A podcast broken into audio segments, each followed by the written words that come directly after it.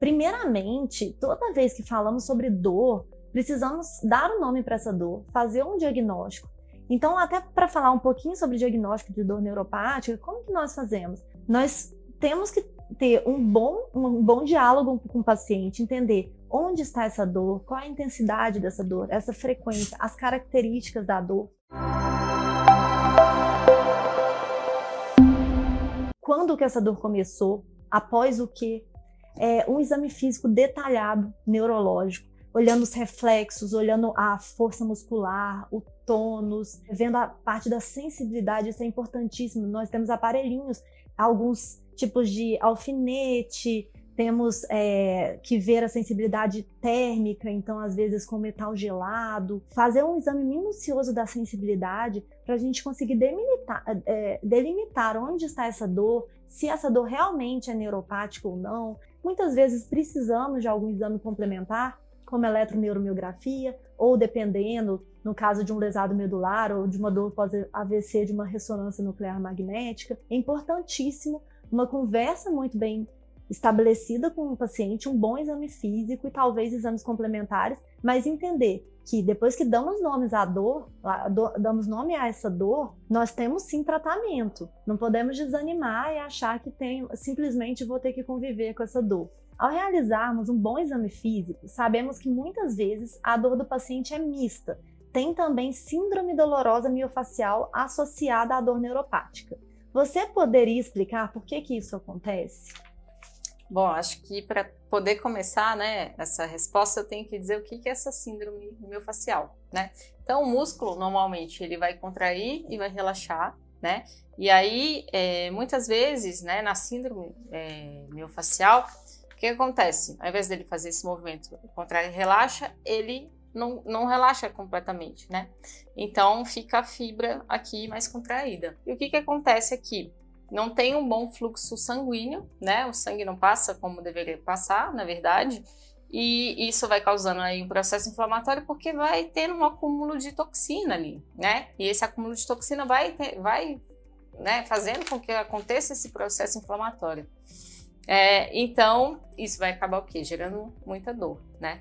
Muitas vezes pode ser por uma sobrecarga, então, desse músculo, por uma postura ou porque a pessoa fica lá sentada há muito tempo, né, do mesmo jeito, enquanto está trabalhando, de uma forma lá, né, vou dizer, torta, e aí acaba, acaba sobrecarregando ali o músculo. E aí, associando isso né, à dor neuropática, vou dar uns exemplos, então, voltando lá no caso do ciático, né, por exemplo, que a pessoa está com a dor aqui na parte posterior da perna e está andando ali mancando. Na medida que ela está andando desse jeito, por exemplo, ela está fazendo umas compensações, né, e aí está sobrecarregando alguns músculos que durante a marcha normal, enquanto ela deveria estar tá andando né, de uma forma normal, sem se tivesse essa dor do ciático, por exemplo, ela não ia estar sobrecarregando o músculo desse jeito. A partir do momento que ela sobre, sobrecarrega esse músculo, ela está ali tensionando esse músculo e aí pode sim né, é, ocorrer essa, essa contração muscular, né? E aí gerando então essa dor miofacial. E aí no exame físico que a gente vai ver isso, né? Ou por exemplo no caso do paciente com, que teve herpes zoster, né? Então tem uma dor aqui na lateral do tronco, ele pode acabar contraindo essa região também, né? E aí gerando alguns pontos que a gente chama né, de ponto gatilho, é isso quando a gente né, fala aqui dessa, dessa contração, né, o famoso ponto gatilho. Então vai gerando esses pontinhos aí pela contração, né, que, que vai. Todo mundo tem uma dor, né, podendo falar assim, para todo mundo poder se identificar, todo mundo que tem uma dor acaba se encolhendo de alguma forma, né? Que é uma proteção que a gente tem. Então, estou dor aqui, acabo me colhendo aqui para poder uh, cuidar daquele lugar, né? Eu quero proteger aquele lugar. Só que aí é isso. Isso aí vai acabar fazendo uma contração, né? Que não, não é adequada ali do músculo. Então, vai formar esse ponto gatilho, né? Isso que eu falei aqui do músculo mais contraído e aí sim vai ter, né, pode ter essa, essa síndrome do, é. Quando o paciente chega na fisioterapia, a gente vai ver a dor na verdade, né, é, a dor desse ponto gatilho. É, todo mundo, acho que muita gente já viu, um, um, lugar bem comum de ter um ponto gatilho é aqui nessa região do, do trapézio, bem aqui em cima. Fala, nossa, tô tenso. Vem aqui que você provavelmente vai ter um ponto gatilho aqui.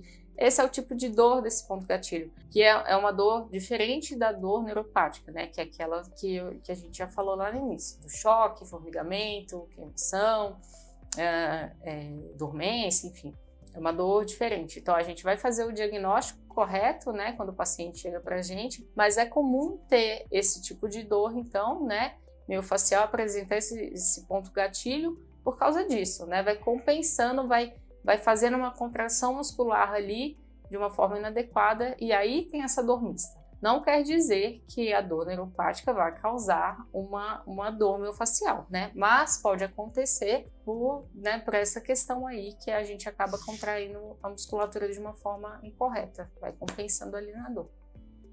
E é super importante falar sobre isso, porque quando a gente fala sobre isso, sobre essa dor mista, que acontece muito, porque principalmente nas dores neuropáticas mais agudas, mais crônicas, a dor neuropática mais crônica, aquela dor de muito tempo, o paciente ele vai adquirindo realmente uma postura diferente ao longo desse tempo para se proteger mesmo. E, e quando vê, ele começa a ter dor muscular junto, e aí a gente chama de dor mista. E precisamos, inclusive, falar sobre isso para conseguirmos estabelecer o tratamento para a dor neuropática e limpar também essa dor miofacial, porque senão o paciente ele não vai ficar tão bom assim. Às vezes some um componente de dor e ainda tem outro. Então, por aí isso que temos que ficar atentos nessa questão de dor mista. Eu achei importante perguntar sobre isso. E geralmente um bom fisioterapeuta sabe muito bem avaliar essa parte muscular e fazer o tratamento adequado dessa parte muscular também para ajudar inclusive intensificar o tratamento. O tratamento ele vai muito mais rápido quando limpa a parte miofacial.